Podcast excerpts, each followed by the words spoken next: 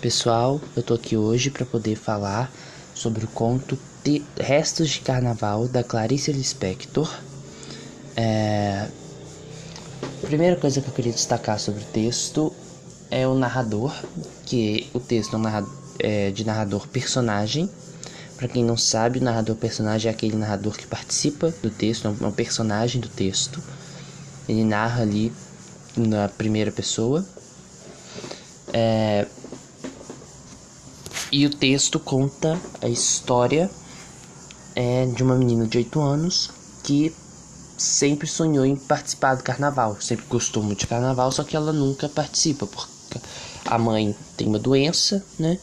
Aí acaba que ninguém ali na família se preocupa com isso, né?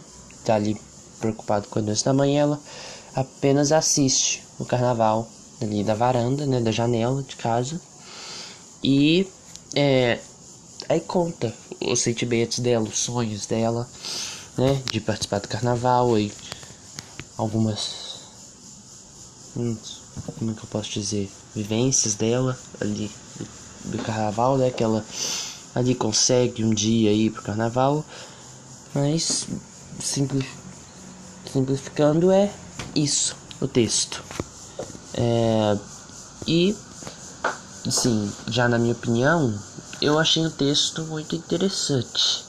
Eu achei uma história diferente, mas ao mesmo tempo muito muito muito natural, sabe? Eu achei uma história muito boa. O final acabou saindo um pouco do rumo do carnaval, mas também achei um, um texto assim muito interessante, né?